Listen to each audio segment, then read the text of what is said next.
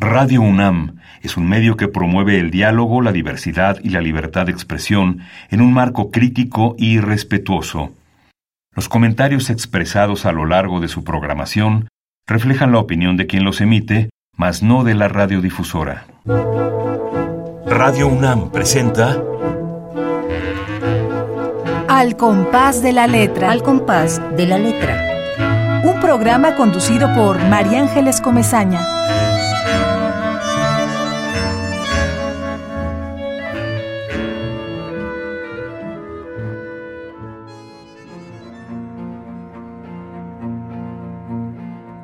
Y así nos hicimos tinta. Nos marcamos en lugares, grabamos nuestros nombres en cuevas urbanas, nos escurrimos por lienzos de piedra y acero que acariciaban el cielo y fuimos indelebles. Nos pensamos y nos repensamos y nos convertimos en nuestras propias ficciones. Y así construimos nuestra historia. Y cuando la luz del sol la reflejaba la luna, Cambiábamos de páginas y llenábamos espacios vacíos entre líneas, con historias, en una lengua diferente a la del mundo, una lengua nacida de nuestras lenguas mojadas con rayo de luna. Nuestros sonidos se habían convertido en melodías, las frases eran versos, nosotros poesía.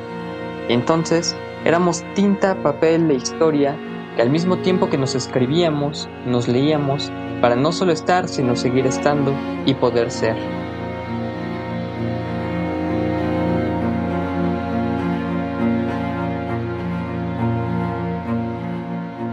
Muy buenas tardes, queridísimos amigos, nuevamente eh, al compás de la letra irrumpe en las frecuencias de Radio UNAM eh, con la poesía, con eh, los creadores de la palabra poética, con todo eso que acabamos de escuchar, nuestro invitado de hoy, nuestro queridísimo joven poeta que tiene una fuerza que ya ustedes irán escuchando y que, y que a mí me sorprende porque su poesía realmente tiene un, es una fortaleza y es como esta voz joven, es cuando uno eh, escucha eh, la, la, manera en que los jóvenes presentan su, su vida frente a la realidad que, que vivimos.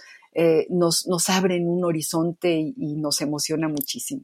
Quiero agradecerles a todos los que se conectan en este momento con Radio UNAM, eh, sobre todo a los que ya sabemos que ahí están y siempre los saludamos porque esta es una especie de tertulia o de, ¿qué podemos decir? De, de taller, porque también recibimos de pronto sugerencias y opiniones y nos da muchísimo gusto. Y bueno, como siempre, Ramiro Rizura, gracias por estar aquí escuchándonos. Te mandamos un abrazo enorme. Es otro poeta fantástico español que, ha hecho de este programa eh, una gloria de repente. Eh, también saludamos desde aquí a Esther Valdés, nuestra amiga, también promotora de la poesía, y saludamos desde luego a Pablo López, que vive en Tlalpan y que desde hace cinco años que empezamos con este programa, ya casi cinco años, todavía no los cumplimos, pero estamos por, por cumplirlos. Desde entonces, Pablo nos ha mandado poemas y sabemos que cuando escucha este programa se inspira y, ahí tiene su, su, hoja en blanco y escribe cosas que son espléndidas. Y bueno, a Mayoli Treviño, a Azucena y su familia, que sabemos que están ahí, que nos están escuchando, que ya hablaron con nosotros. Eh, muchas gracias a todos los que van en el coche, los que están en su casa, en sus oficinas y de pronto abren este paréntesis. Para nosotros la poesía es muy, muy importante, es una manera de respirar. Y bueno, te agradezco a ti, Mateo, que estés con nosotros, este poeta Mateo Mancilla Moya, que sí ya van a ver, ya van a ver la propuesta de Mateo. Gracias por estar con nosotros, Mateo. Muchísimas gracias. Al contrario, María Ángeles, la verdad eh, agradezco muchísimo la invitación y me siento honrado por estar compartiendo este espacio aquí el día de hoy. Honradísimos nosotros también, eh, Mateo. Y Mateo eh, leyó un poema espléndido que nos, que nos va como dando pauta para qué hay, qué poema hay detrás del poema. Siempre pienso en eso.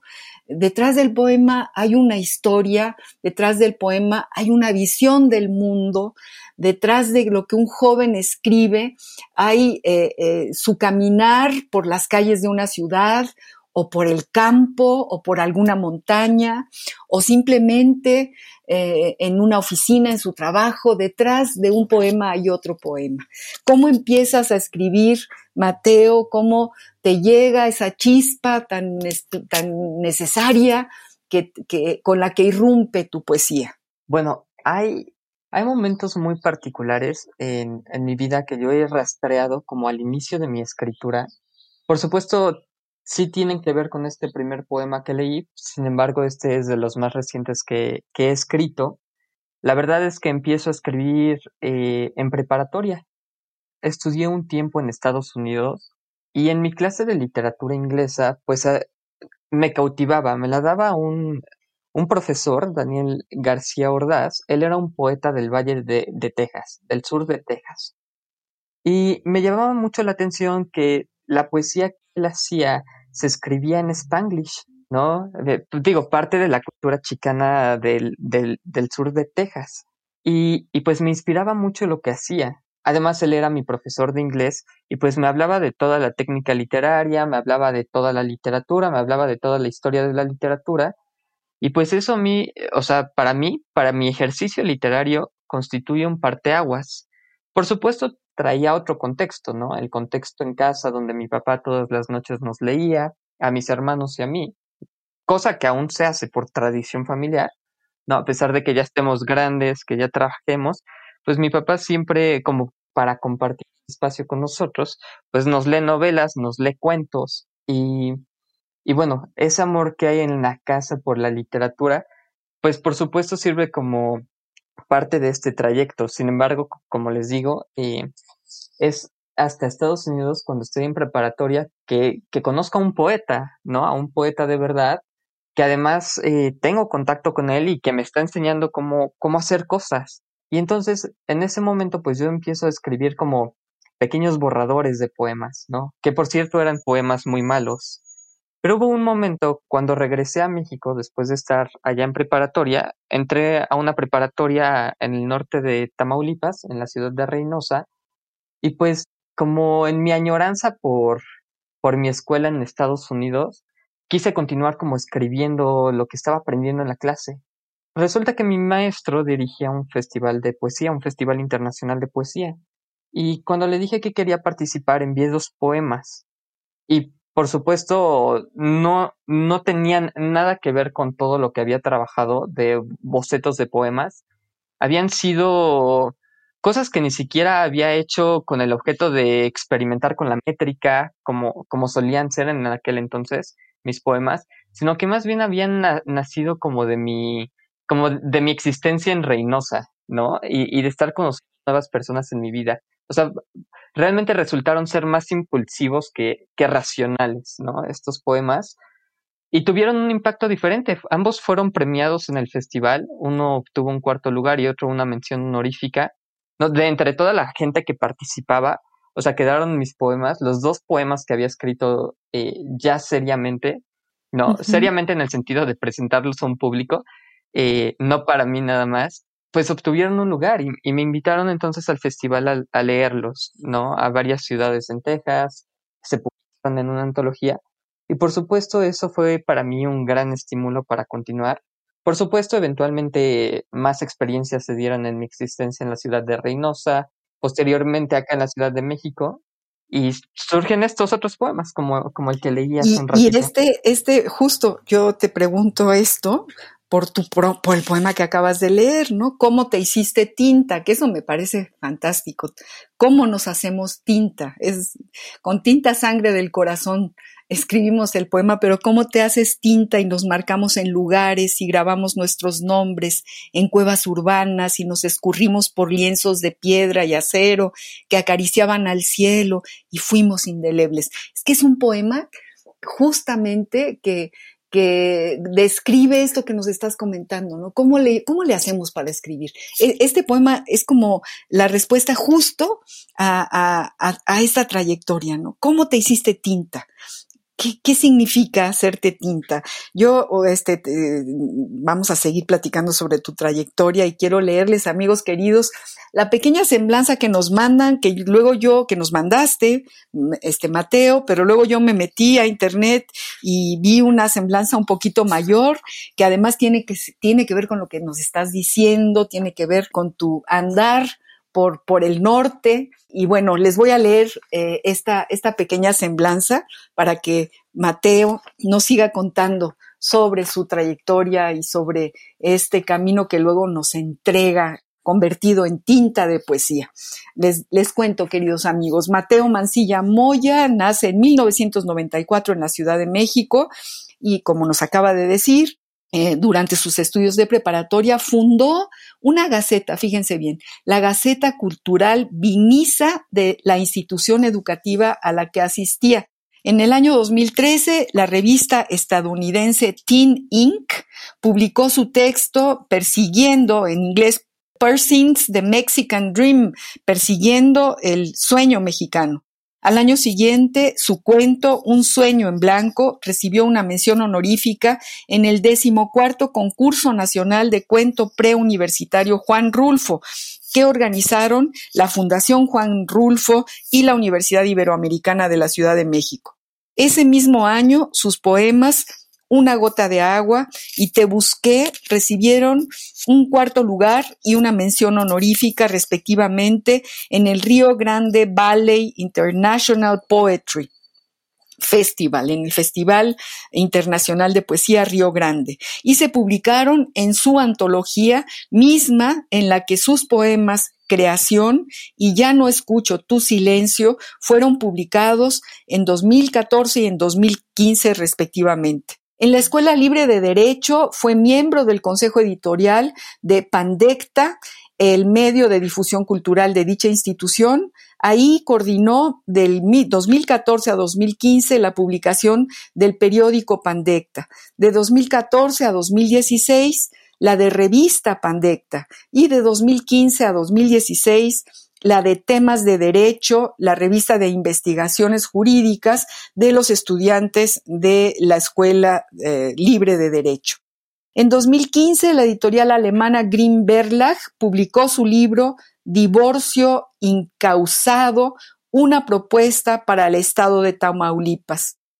Y al año siguiente, la editorial Acribus Editorial publicó su libro de poesía De sueños rotos, promesas olvidadas y un final feliz. Este último se ha presentado en la Universidad del Claustro de Sor Juana, en el Café Marabunta, en la librería Jorge Cuesta y con la musicalización hecha por Juan Vázquez para los textos del libro o el Museo Nacional de la Acuarela Alfredo Guati Rojo. Otros de sus poemas y cuentos han aparecido en diversas revistas literarias y antologías. El puro cuento, por la editorial Praxis, mandamos un abrazo a Carlos López, que es el director de esta maravillosa editorial. Pretextos literarios por escrito, Penca Poética, Boletín de la Conferencia Nacional de Secretarios de Seguridad Pública, Revista Gargantúa, Poesía Referencial, avión de papel, la hoja maullante Tink Inc. Fue miembro también del consejo editorial de, de la editorial artesanal independiente Avión de Papel es cofundador de la Congregación Literaria de la Ciudad de México e imparte el taller de poesía en el Centro Femenil de Reinserción Social Santa Marta Acatitla. Es también cofundador de la revista literaria Cardenal por el pájaro, queridos amigos, así lo dice él. Es miembro de The National Society of High School Scholars y estudia Derecho en el Colegio de Derechos Humanos y Gestión de Paz de la Universidad del Claustro de Sor Juan. Quise leer esta semblanza un poquito más larga porque estos territorios en los que ha caminado nuestro poeta Mateo Mancilla Moya, a quien tenemos aquí y estamos realmente muy emocionados de tenerlo, pues tienen que ver justamente con lo que nos va a leer con su propuesta como poeta. Y bueno, Mateo querido, háblanos más de, esta trayectoria. Ya supimos cuando empiezas a escribir, nos emociona que, tu padre lea novelas y poesía y nos imaginamos este entorno familiar que te llena de fortaleza, porque no, no todos tenemos esa suerte de tener un padre que nos vaya inculcando y que nos dé esa fuerza, porque la poesía es una fortaleza, ¿no te parece, Mateo? Definitivamente, definitivamente. Es como uno de los motivos, ¿no? Para vivir. Eh, así lo pienso. Pues un poquito de la trayectoria y justo de lo que tú, María Ángeles, has leído de mi trabajo, de lo que, digo, te agradezco que hayas elegido esta, esta otra danza para leer, porque creo que justamente puede marcar, puede rastrear, ¿no? De dónde viene mi trabajo actual. A diferencia de la que te mande, que pareciera un poco más académica en cuanto a libros eh, que he publicado y demás. ¿no? Creo que sí se puede eh, rastrear algo más acá, porque sobre todo creo que el derecho juega un papel muy importante en mi vida y eso lo omitía la otra semblanza. Y, y en mi escribir también, no solo en mi vida, también en mi escribir. Fíjate que, que yo estudio derecho, o sea, creo que le agarré un amor genuino a la literatura, pero hay un momento cuando yo estoy en Reynosa, de verdad decido estudiar derecho por, por lo que acontecía en aquella ciudad fronteriza. Más o menos la época en la que viví en aquel entonces, 2011, 2015 más o menos, 2011, 2014, pues era una época, todavía lo sigue siendo, quizá no se escuche tanto, pero en aquel entonces el narcotráfico, la lucha de cárteles, estaba el cártel del Golfo, estaban los Zetas, pues era sumamente cruda en la ciudad, afectaba a todas las personas, no, no había duda, o sea, afectaba a todas las personas. Y entonces hay muchísimas escenas que para mí empiezan a, digo, y ahora lo veo en retrospectiva, en el momento creo que estaba más aislado psicológicamente, emocionalmente de lo que realmente estaba pasando, no del peligro, por supuesto, pero ahora en retrospectiva, pues eh, surgen muchas imágenes, muchas vivencias, muchas muchas emociones, vaya, ¿no? Sobre, sobre lo que se estaba viviendo en aquel tiempo y sobre lo que mi familia y yo estábamos viviendo en particular también, ¿no? Nuestra forma de experimentarlo. Entonces, pues pienso, pienso el derecho como una buena herramienta para combatirlo, ¿no? Sin embargo, por supuesto, es, o sea, empiezo a estudiar la carrera, pero me doy cuenta que la literatura es una herramienta igual de poderosa, ¿no? Yo pensaba en principio el derecho, digo, en mis, en mis reflexiones de niño de preparatoria, en mis reflexiones como el derecho como la herramienta principal para combatir cualquier conflicto.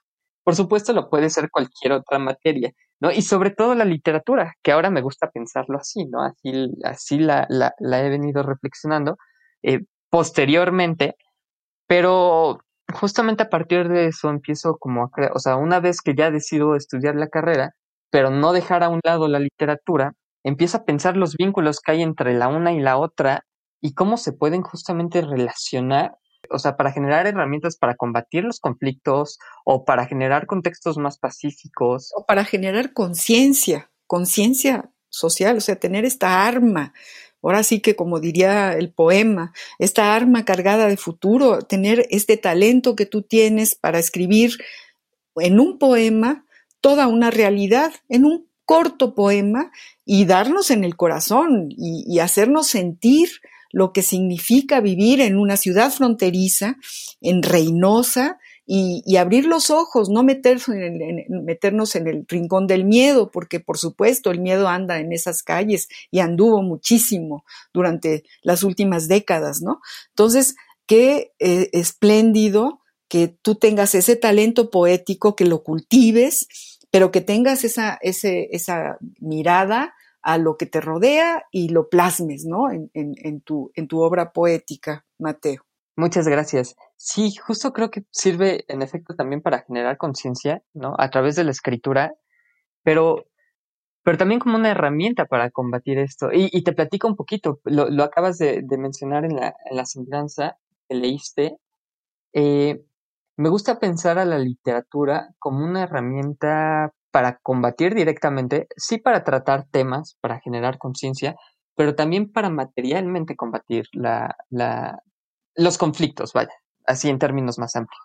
Por eso empecé a diseñar, eh, esto es curioso, creo que me estoy saltando un poquito en la historia, pero, pero creo que es una de las partes más importantes. Eh, empecé a diseñar un taller de poesía para impartirlo en el Centro Femenil de Reinserción Social. Esto que, que, leímos ahorita, sí, sí, sí, cuéntanos, por favor. Es muy interesante el papel que la poesía, y digo, no solo la poesía, también la literatura de ficción, la narrativa, ¿no? Eh, pueden jugar en, en, o sea, pensando ya, ya en términos jurídicos, en la fase de ejecución penal. Durante el procedimiento penal, cuando se le dicta alguna sentencia condenatoria a alguna persona, que sea para privarla de la libertad, cómo realmente puede servir la literatura para ayudar al derecho a alcanzar su fin último, que es la justicia. Eh, sobre todo la justicia como se concibe actualmente, ¿no? A partir de procesos jurisdiccionales, por un lado, y por otro lado, a la luz de un discurso de derechos humanos y de un discurso de construcción de paz. Así es. Eh, ¿Cómo puede realmente la poesía en esta fase de ejecución penal o la literatura de ficción coadyuvar en el proceso de reinserción social de las personas privadas de la libertad. Qué maravilla lo que estás diciendo, qué maravilla. Gracias, pues justo ahí creo que pueden jugar un papel importante y, y, se pueden instrumentalizar justamente para alcanzar estos fines, ¿no? Y por eso se pueden hacer talleres, talleres artísticos en los centros eh, de reinserción y trabajar directamente con las personas reclusas para, para ayudarles en este proceso, ¿no?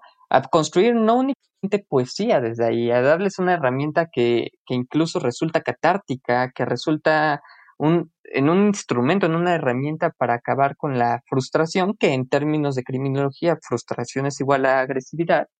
Entonces, como para evitar, por un lado, la reincidencia y para ayudarlas de alguna otra forma a reinsertarse en otros en los círculos sociales, vaya, de los que ahora han sido excluidas, para que vaya, no quede una como, como, como un taller para, para llevar la existencia en el reclusorio, sino para que cuando salgan también puedan ser reinsertas en sus círculos. No, y es, es, esto que estás diciendo es como toda una metáfora, ¿no? La poesía es, es, es, el, es el sinónimo de libertad, eh, es la manera en la que podemos ser libres, si, si es eh, a la hora de escribir, y es un poco eh, esto que tú dices, ¿no? De, de eh, dentro de las rejas, dentro de la cárcel, eh, hay un horizonte espléndido que, y, hay un picaporte maravilloso hacia la libertad, que es la palabra poética. Claro, definitivamente, definitivamente. Yo, yo, yo eh, eh, te interrumpo porque acabas de, hace un momentito hablabas de paz, de la paz, ¿no?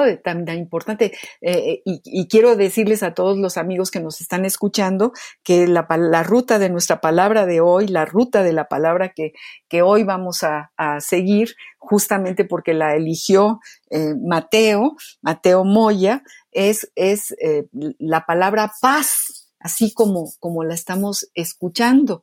Y, y yo quiero pasarme a, a, esta capsulita del diccionario del español de México, del Colegio de México, eh, para dar seguimiento después a, a, lo que para ti es esta palabra que creo que es muy, muy importante. Eh, todos los movimientos de la posguerra, yo vengo de una, de una familia de exiliados republicanos, luchadores por, por la justicia y por la libertad, y eh, en la posguerra la, la palabra paz era el arma, era justamente por lo que se luchaba. Había que luchar por la paz. Entonces me encanta que tú traigas al programa esta palabra y, vamos a, a, escuchar lo que dice el Diccionario del Español de México sobre esta enorme, importantísima palabra, paz. La ruta de la palabra.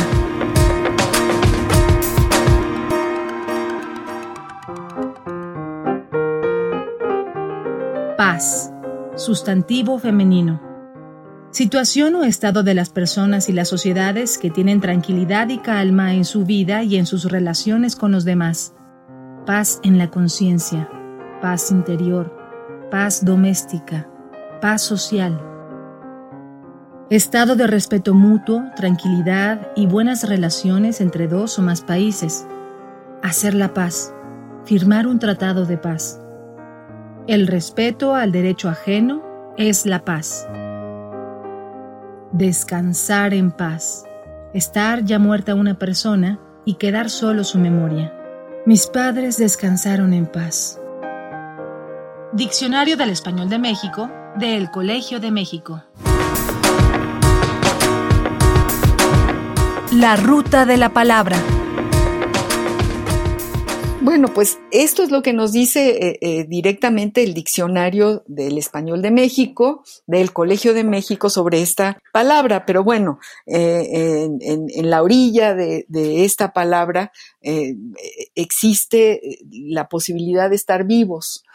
¿Y por qué la seleccionas tú y cuál es tu lucha por la paz, Mateo? Claro, fíjate que me, me, me gustan, sobre todo la segunda acepción de la palabra que, eh, como, está definida, selecciono la palabra porque me parece muy relevante en el contexto, no únicamente el mexicano, ¿no? El contexto global en el que estamos, me parece que es lo que todas las personas necesitamos para poder existir, ¿no? Para poder completar plenamente nuestra existencia en esta vida, más allá de para alcanzar fines, para cualquier cosa, simplemente para vivir plenamente nuestra vida, haciendo lo que queramos, ¿no? Pero, pero plenamente, ¿no? Sin, vaya, sin ningún conflicto. Y para esto, por supuesto, no solamente se requiere que, que no haya conflicto, ¿no? Que no haya, pensemos en un contexto de guerra, que no exista un conflicto armado, sino que además se requieren de condiciones necesarias que permitan que esa atmósfera sea constante y que se vuelva sistemática también que, haya mecanismos que faciliten el diálogo. Y yo pienso, por ejemplo, el diálogo y, otras tantas cosas que permitan justo estar en un estado de paz. Pero así me gusta pensar a mí a la poesía y a la literatura como una herramienta para hacer la paz. Con todo lo que hemos venido platicando en el programa, yo, o sea, yo creo que la poesía puede instrumentalizarse para eso. Digo, no, no, no definirla, no encasillar a la poesía con que eso tenga que ser la poesía, no un instrumento para la paz, no, pero sí un, una herramienta para alcanzarla. ¿Por qué no nos lees uno, ya sea Toque de Queda o Río Bravo, léenos alguno de estos poemas que, que, que nos enviaste, mi querido Mateo? Claro que sí. Te leo el de Toque de Queda. Eh, bueno, les leo a todas las personas que nos acompañan, eh, pero también a ti, eh, el de toque de queda. Y bueno, quiero, quiero contextualizar un poco, justamente en, el, en esto que hemos venido platicando de mi existencia en el norte, el toque de queda lo anunciaban los cárteles del narcotráfico. Suele pasar en cualquier ciudad que está regida por el narcotráfico. Pero básicamente hay una forma en la que lo anuncian, es una forma muy particular, donde los carros de los cárteles dan narraciones en los fraccionamientos de las calles. Por supuesto, el no obedecer el toque de queda tiene consecuencias, ¿no? A uno si sale a la hora que no debe salir, pues le andan tableando las nalgas hasta reventarlas. Vaya, cosas bien grotescas, bien crueles, bien mala onda. Y pues este es como una suerte de documento, ¿no? Como un testimonio que hice en retrospectiva de cómo se llevaba a cabo el toque de queda. En aquel entonces, la noche sonaba al motor B8 de un viejo Mustang azul cromado con placas de Texas. El zumbido que empezaba en un extremo de la calle hacía vibrar los mosquiteros en las ventanas y levantaba la tierra que el paso de los carros había amontonado a los costados de la vía. Cuando el brillo azulado del Mustang pasaba como fantasma por la ventana, rascando el viento, apagábamos las luces y esperábamos a que se perdiera al otro extremo de la calle donde el pavimento sería la terracería y se levantaban las lápidas del antiguo cementerio comunal. Entonces, nos asomábamos por el borde de las cortinas y descubríamos a la oscuridad del cielo descender en el polvo hasta asentarse de nuevo en el pavimento. Era hora de dormir. Hijo, qué poema, qué poema. Mateo, es que es, es, es, lo que yo digo, es como una denuncia en, en poquitas palabras y te imaginamos detrás de esa cortina asomado tú y tu familia quizá, y las familias, las familias de, de, aquel lugar, imaginamos el polvo, imaginamos ese Mustang azul dando frenazos y, y presentándose frente a todos como la amenaza, ¿no? Es como la prepotencia del poder, es como, como, como lo que quizá todavía existe, todavía existe, todavía eh, la gente está viviendo en muchos lugares de nuestro país eh, un, tremendo miedo y, tiene que, esconderse ante ese miedo porque no hay manera de enfrentarlo. Esto es, este es un poema que es, una, es toda una denuncia, Mateo.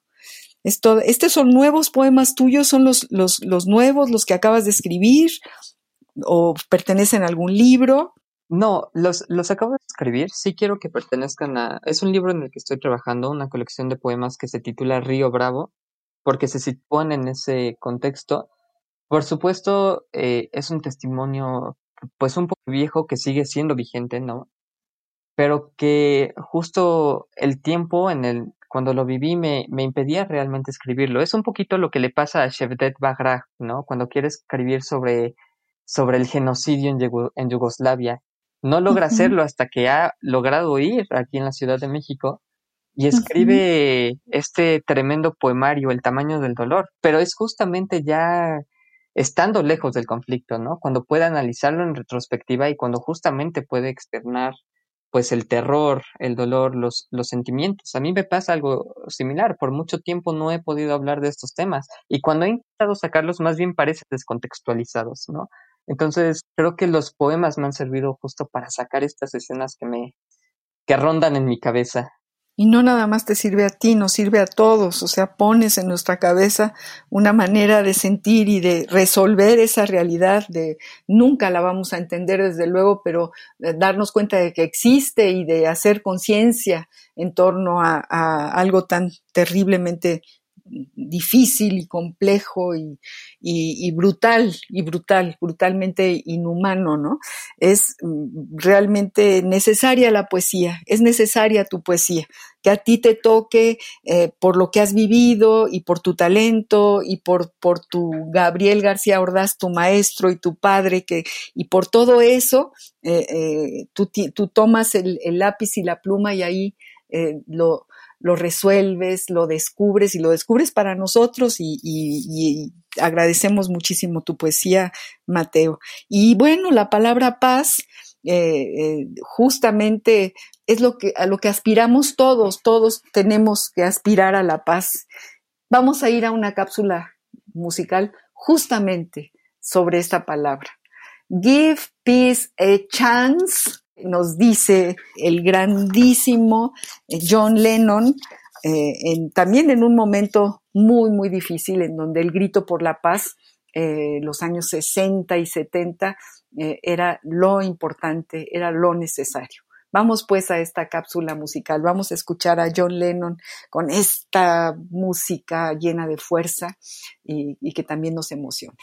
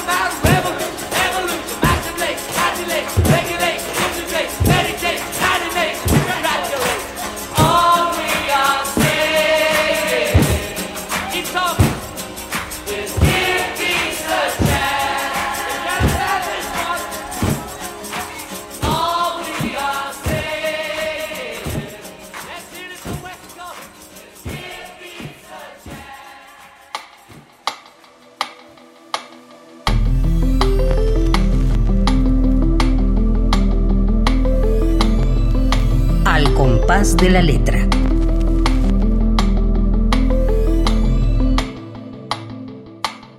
Queridos amigos, estamos hablando con un poeta joven, con una propuesta verdaderamente llena de fuerza, que nos emociona, que nos, que, que además se vuelve necesaria, que, que realmente también nos llena de paz. Acabamos de escuchar a John Lennon gritar, dale chance a la paz, dale una oportunidad a la paz, pero ¿de qué manera, no? Y queremos pedirte, eh, Mateo, que nos sigas leyendo, que nos vayas contando eh, esto que te decía yo al principio, el poema detrás del poema, la historia detrás del poema, eh, esto que con lo que tú irrumpes, nos lo acabas de decir que te costó mucho trabajo llegar a esta orilla de toque de queda, por ejemplo. Léenos algo más, La migra a lo mejor, que es otro poema lleno de fuerza, o léenos algún otro poema. Claro que sí. Eh, muchísimas gracias, María Ángeles.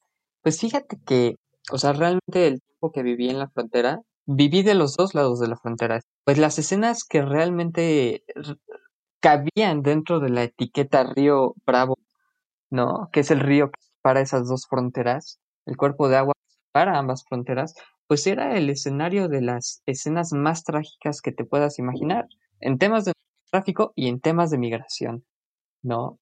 Y una de las cosas más terribles que veía era una de las injusticias, hablando ahorita de este poema de la migra, con la que los agentes de migración estadounidense actuaban en relación con las personas, delincuentes, o sea, convirtiendo a todas en delincuentes, vaya, ¿no? Cuando eran personas que más bien se movían por trabajo, por huir de la violencia de otros espacios y demás. Y justo esta es una escena que me tocó ver y además me dolió mucho eh, porque en un momento, y ahorita te lo platico, me sentí muy identificada con esto, ¿no? Justamente en ese día a mí también, a mi familia les estaba pasando algo similar, ¿no? Y yo estaba viendo esto, estaba sentado en una banca viendo esto. Se titula La migra. Vi a seis hombres armados subir a un camión que se dirigía al norte de Texas. Sentado en un banco de la central, Vi a los seis hombres bajar de una patrulla y entrar a la estación de camiones como si algo grave hubiera sucedido.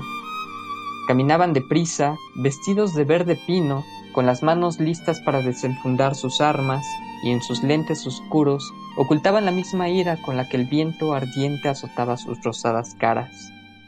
Nada había pasado en la central, por Dios, pero los hombres iracundos se abrían paso a toda velocidad entre las maletas y los pasajeros con las miradas fijas en un Greyhound. El sol se hundía en el parabrisas cuando abordaron la unidad. Momentos después, como en una procesión, descendieron los seis uniformados tomando por el brazo a una señora chica, chiquita, que parecía un niño a su lado. Era el otoño, la rama de un olivo se partió en dos. ¡Uy, qué dolor! ¡Qué, Qué fuerte, qué fuerte. Y es una vivencia, ¿no? Eh, tú lo viviste, tú lo viste, esto que acabas de, leernos y que, y, que, recientemente escribiste, Mateo. Sí, sí, yo estaba ahí y fíjate que lo, lo grotesco de esto es que cuando uno piensa en, la, en las autoridades de migración estadounidenses, pues no puede pensar en el, en, en una persona mexicana, ¿no? En un ser chaparro, eh, digo, no, no quiero generalizar que todos los mexicanos, mexicanas somos, somos chaparros, ¿no? Pero un agente de migración es un policía estadounidense, está entrenado para tener un cuerpo fuerte y alto. O sea, son seres muy grandes, ¿no? Que ciertamente con uno de ellos basta para bajar a una señorita, a una señora chiquita, en o sea, eh, así lo digo, una señora chiquita físicamente, de un camión, una señora que ni siquiera es delincuente, que no está armada, que no les va a hacer ningún daño. Pero en cambio utilizan el terror, ¿no? Esta táctica de meter miedo y se meten seis de esos hombres, ¿no? De casi dos metros de altura, todos armados, con una cara de, de enojo, ¿no? De ira, a bajar a la pobre señora que no iba a hacer seguramente más que reunirse con su familia. Bueno, es impresionante. Es que es bellísimo y durísimo, o sea, es decir, la belleza duele, la belleza duele y, es una manera, es como una manera de, de, acariciar una horrenda historia, de ponerte al lado de esta, de esta mujer chiquita, nos la imaginamos, imaginamos su brazo tomado por, por estas manos iracundas, ¿no? Y sin, sin, piedad alguna, o sea, no existe ni la piedad ni el humanismo, eh, eh, es verdaderamente atroz, ¿no? La, la, violencia, la violencia con que, con la que eh, esto, esto sucede, ¿no? Y estos seres que quién sabe quiénes son o, o cuál es su historia, pero es, es terrible y qué poema, qué grandes poemas, qué bueno que los vayas a publicar pronto, Mateo, eh, qué alegría poder volverte a leer y poder decirle a quienes nos están escuchando que tenemos un joven poeta necesario en nuestras vidas, que, que cuya labor va más allá de la poesía, porque, porque y abre la puerta de algo que no se ha dicho y que él no había podido decir y que es esto que él ha visto y del que él ha sido testigo y, y lo convierte en poesía. Ahora sí que que eh, así nos hicimos tinta, como, como leyó en, uno de sus primeros poemas, nos marcamos en lugares, grabamos nuestros nombres en cuevas urbanas, así, así se hizo tinta nuestro querido Mateo Mancilla Moya. Eh, Mateo, vamos a ir a otra cápsula del programa, a otra cápsula eh, que nos gusta mucho, tenemos este amor por las cartas, por los epistolarios y seleccionamos para ti, para esta tarde, una, una carta eh, de Octavio Paz a nuestro gran cocodrilo, a nuestro queridísimo poeta mayor y, y, que todavía sigue presente todos los días en nuestra vida, que es Efraín Huerta. Te comentaba antes de que empezase el programa que un poco los epistolarios eh, nos acercan a los grandes poetas que son casi intocables porque nos abren la puerta de su vida cotidiana, de una intimidad muy propia, de cómo se, se quieren uno al otro. O sea, Octavio Paz en aquella época que escribió este, esta carta a Efraín Huerta, bueno, acababa de llegar de, de la conferencia antifascista de Valencia del año 1937 eh, todos los poetas, los escritores, los pintores contra el fascismo y bueno, tenía una posición realmente contestataria, revolucionaria, eh, eh, era, era un hombre convencido del que el socialismo e incluso el comunismo era importante. Vamos a escuchar esta carta, vas a ver con qué cariño Octavio Paz se refiere a su gran amigo, gran amigo, Efraín Huerta. Epistolario. Domicilio conocido. Domicilio conocido. Carta de Octavio Paz al poeta Efraín Huerta, El Gran Cocodrilo.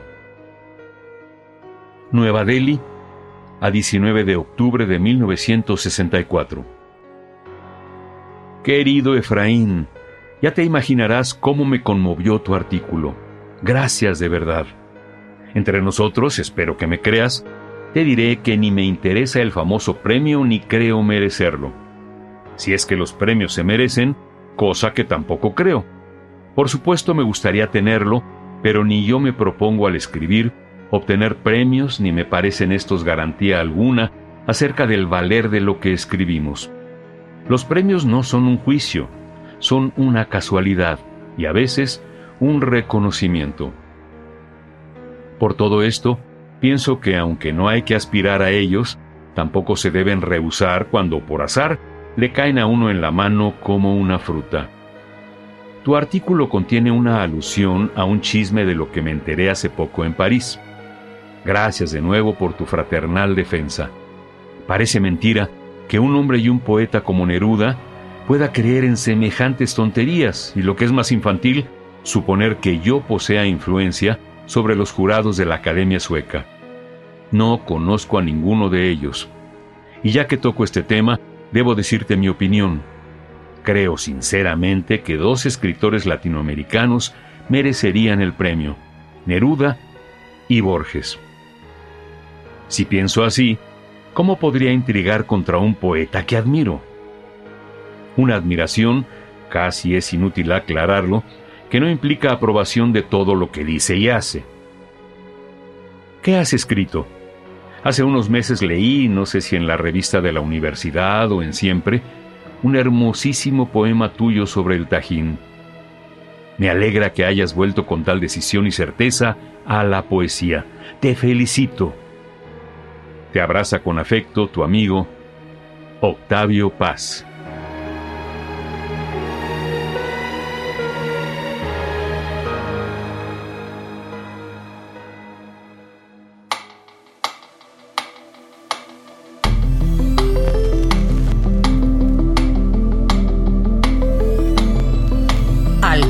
De la letra.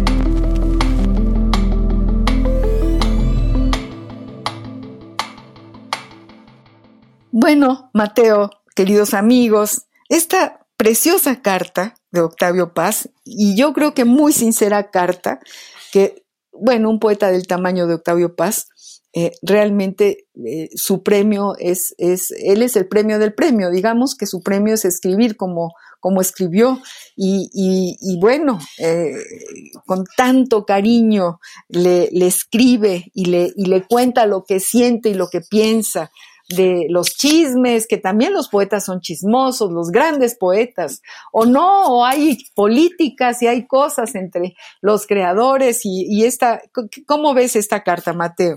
Me parece, sinceramente, no la había leído, pero me parece la cosa más hermosa, porque además me parece que se asoma algo más allá del tema de los premios, ¿no? Que es justamente esta fraternidad de las personas, ¿no? Uno no puede existir si no es en comunidad y si no es con el afecto que se que le tienen a las personas, ¿no? Y este reconocimiento mutuo que se hace a su trabajo, ¿no? Tanto Efraín Huerta a Octavio Paz a través del artículo al de Paz, como, como Octavio Paz a, a, través de, de, las palabras que dedica al poema que leyó de Efraín Huerta en algún momento, ¿no? Me parece, me parece algo en sí muy poético, pero además algo bellísimo que es de lo que casi nunca se habla de la literatura. O sea, cuando, cuando me he acercado al medio literario, se habla de las obras, pero no se habla tanto de las relaciones. Y las relaciones son lo más bello. De ahí surge mucha literatura también, ¿no? Bueno, y a mí me, emociona tu, tu, grupo, tu cardenal, así se llama, ¿no? La revista la, o, el grupo al que perteneces o yo me estoy inventando. Creo que el cardenal forma parte de, de un grupo de jóvenes que, que, que, ¿no? Sí, así se llama. Así se llama. Bueno, pues, pues esa revista, perdón que te interrumpa, eh, forma parte de, de, la congregación de un grupo de jóvenes que tienen una propuesta y que se unen, ¿no? Así se unieron los contemporáneos, quizá. Sí, fíjate que en, eh, en, algún momento estuvimos en la congregación literaria, luego, o sea, surgen de ahí muchos proyectos literarios, y, y otro de estos proyectos literarios es la revista literaria Cardenal. En parte es por el AVE, justamente, pero también para hacer un homenaje a Ernesto Cardenal, ¿no? Ah, claro. Entonces, creo que justo a mí me llama mucho la atención esta, esta carta que, no, que, que, comparten en este espacio de Octavio Paz a Efraín Huerta, porque, pues porque noto esas relaciones, ¿no? Y conozco la fraternidad. A mí me gusta leer, por ejemplo, con, eh, dirijo yo esta revista con un gran amigo mío que se llama Ricardo Plata, también es poeta él, y conozco, o sea, conozco el afecto que hay en las relaciones, ¿no? Cuando él lee mis poemas, cuando yo, yo leo sus poemas, o cuando entre todos los editores de la revista leemos mutuamente nuestros trabajos, ¿no? Y los criticamos, ¿no? Positivamente, por, por supuesto, pero, pero siempre con el afecto, ¿no? Y con lo bello que surge de las relaciones, que en este caso es una revista literaria, que son proyectos que también tienden a generar espacios para todas las personas, espacios de diálogo, espacios de construcción de paz, justamente. Exacto, y, es, y hay una página, eh, dinosla, dinos cómo poder llegar a, a, este grupo y a esta propuesta, eh, Mateo. Claro que sí, hay, hay, tenemos el portal de la revista que se llama cardenalrevista.com y ahí pueden encontrar literatura tanto de autores consagrados en varias regiones del mundo como de las nuevas voces que hay. Hemos publicado a más de, de 20 países, eh, autores de 20 países de las nuevas voces que se, que, se están moviendo en el mundo y muchas de las propuestas también están relacionadas con temas que, que son de actualidad, más, de allá, más allá de los temas eh, universales, también tratan temas sociales que pueden ser muy relevantes. Yo creo que es, importantísimo que un grupo de jóvenes se una y, tenga este, esto, esos lazos de camaradería. Eh, efectivamente, cuando uno escribe un poema en solitario, porque la poesía eh, yo creo que necesita un poco, cuando se concentra uno para escribir algo, porque le llega la idea, hay una especie, un espacio de soledad muy grande y, hablarle por teléfono, mandarle un, un mensajito a alguien más que también también reconoce eh, eh, esta, digamos, emoción que uno tiene, pero bueno, quiere que el otro también la tenga y quiere, quiere un poco refrendarla con un amigo. Esto ha sido, digamos, la historia de todos los, de todos los poetas. Yo creo que no hay ninguno que no haya, eh, que no le haya pedido al otro que escúchame, escúchame, a ver qué te parece, ¿no? Es importantísimo, importantísima esta relación, este tallerear con amigos, con poetas mayores, con compañeros. Sí, exactamente, es, es bellísimo, es, me encanta, me encanta. y es necesario. Eh, me, llama mucho la atención que por ahí en una entrevista que te hicieron hablabas que, también es rentable, que, que, eh, que, hay que trabajar pues en la poesía que, y, que, y que hay que hacer un, una forma de vida también alrededor de, de esta labor y de, y de esta de este trabajo, ¿no? La, poesía es como los carpinteros que tienen que, que clavar sus clavos, también la poesía es un oficio y hay que, hay que cultivarlo de, permanentemente, leyendo a otros, escribiendo ideas, este, anotando en cuadernos a las 3 de la mañana, a las 5 de la mañana. ¿A qué hora escribes, Mateo? Suelo escribir en las noches, que es cuando tengo más, eh, pues las emociones a flor de piel, cuando soy más sensible al mundo, a los recuerdos, ¿no? A, si escucho una canción, eh, recordar el momento y hasta revivir los olores, ¿no? La noche es mi espacio. Buenísimo. Queremos seguirte oyendo y estamos, ay, estamos tan emocionados de escucharte. Quisiéramos estar una hora más, el tiempo se nos va. Eh, léenos otro poema. Mateo, léenos otro poema. Amigos queridísimos, Mateo Mancilla Moya nos, nos, nos ha acompañado en este compás, en esta tarde de hoy con su propuesta, con su sencillez, con el amor a la poesía, con su visión del mundo y se lo agradecemos muchísimo y nos vas a leer otro poema. Claro que sí, muchísimas gracias querida María Ángeles, eh, es un honor y te comparto, les comparto este último poema eh, también de la colección Río Bravo. No tiene título. Detuve la camioneta cuando un grupo de hombres armados me lo indicó. Enfrente había un auto estacionado sobre el boulevard a un costado del canal Ansaldúa, un extenso hilo de agua donde los niños nadaban con dirección al sur y los hombres pescaban lo que la corriente había arrastrado consigo desde el río Bravo. La tarde olía a las naranjas putrefactas que la gente no recogía en esa tierra de nadie. El auto estaba rodeado por personas que cubrían sus rostros con pasamontañas y que retenían en su pecho las siglas de la muerte. Los sin cara apuntaban sus fusiles de fuego a una mujer cuyo rostro se hundía en el pavimento. La tomaron por el mecate que amarraba sus brazos por la espalda y la arrastraron a la orilla del canal frente a mis ojos. Ella cayó de rodillas en un cuadro de pasto seco. El sol quemaba al horizonte de rojo. A donde se dirigiera el río, sus aguas llevaban consigo la muerte. ¡Uy, qué poema! ¡Qué poema tan impresionante! Ay, qué, qué, herida tan, tan profunda y qué, qué poema y cómo te agradezco, te agradecemos los que, los que te hemos escuchado y leído, Mateo, que hayas estado en este compás, en este programa que Radio UNAM justo quiere eh, para difundir esto, esta riqueza enorme, esta mina de, poemas y, los tuyos están dentro de esta mina. Y muchísimas gracias, Mateo Mancilla. Moya por haber estado esta tarde con nosotros y, y, esperamos volverte a tener y que sigas escribiendo y te seguiremos leyendo y nuevamente estoy muy, muy agradecida, Mateo. Al contrario, el agradecido soy yo con contigo, con todo el equipo, con toda la audiencia. Gracias siempre. Queridos amigos, llegamos al final de este programa. Yo soy María Ángeles Comezaña. Le agradezco muchísimo a Ivonne Gallardo, nuestra productora, eh, eh, la transmisión de este programa. Espero que sigan escuchándolo y los espero el próximo jueves al compás de la letra. Radio UNAM presentó Al compás de la letra. Al compás de la letra. Un programa conducido por María Ángeles Comezaña.